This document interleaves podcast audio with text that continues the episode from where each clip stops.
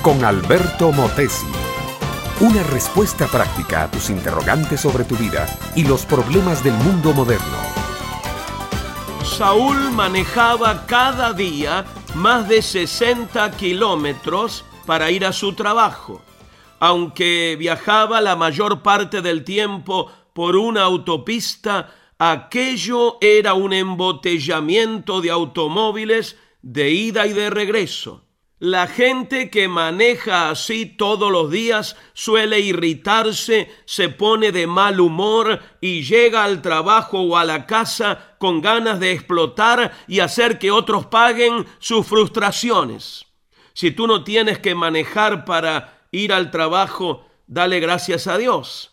Pero Saúl hacía algo muy sabio mientras conducía su automóvil compraba cintas grabadas con música, conferencias, de esa manera iba formándose una mente limpia, un espíritu dispuesto y una actitud ante la gente llena de cortesía y de amor.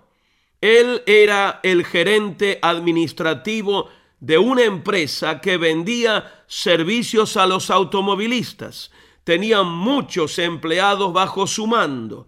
Había en ese joven gerente una gracia especial, donde ponía sus manos parecía que caía una bendición especial. El negocio progresaba, la gente trabajaba contenta y la producción y las ventas crecían.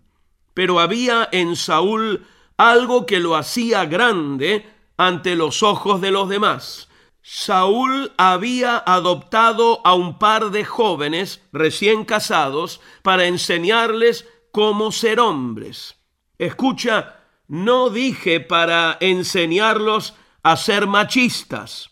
Es que el mayor triunfo de Saúl no estaba en su trabajo. El triunfo de este joven gerente era su propio hogar. Él y Victoria, su esposa, formaban un verdadero equipo de trabajo, servicio y amor. No todo había sido fácil para ellos. Tuvieron que vencer un pasado muy duro, violento y crítico, pero de allí, de su fe y obediencia, surgieron dos vidas totalmente transformadas por el mismo amor de Dios.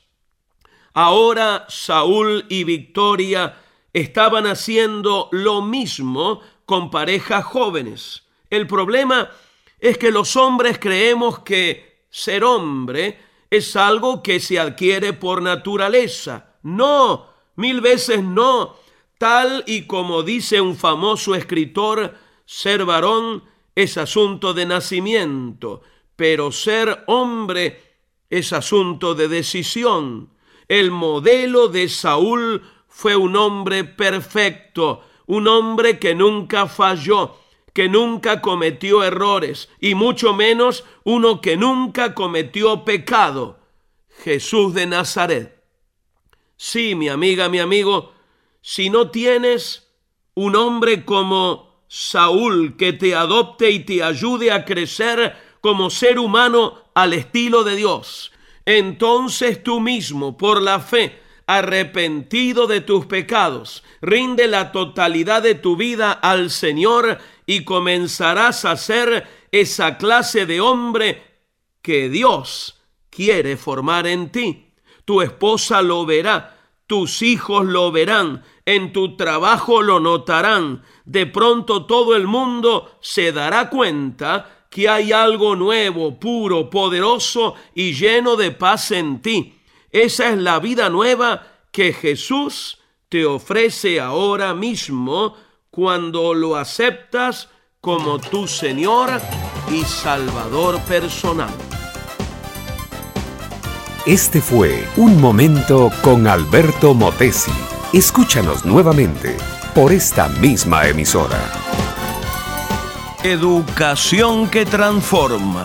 ¿Te quieres preparar mejor? Visita albertomotesiuniversity.com y pulsa el botón de la escuela virtual.